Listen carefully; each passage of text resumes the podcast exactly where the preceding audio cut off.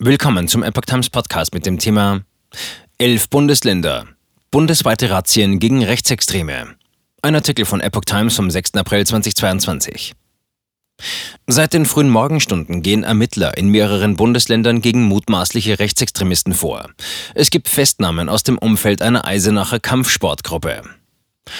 Ermittler gehen seit dem Morgen mit einer großen Aktion in elf Bundesländern gegen mutmaßliche Rechtsextremisten vor. Vier Personen aus dem Umfeld einer Eisenacher Kampfsportgruppe seien festgenommen worden, sagte eine Sprecherin der Bundesanwaltschaft in Karlsruhe. Zuvor hatten der Spiegel und andere Medien berichtet. Die Durchsuchungen sind nach Einschätzung von Verfassungsschutzpräsident Thomas Haldenwang ein wichtiger Schlag gegen die gewaltbereite rechtsextremistische Szene und ein großer Erfolg der Sicherheitsbehörden.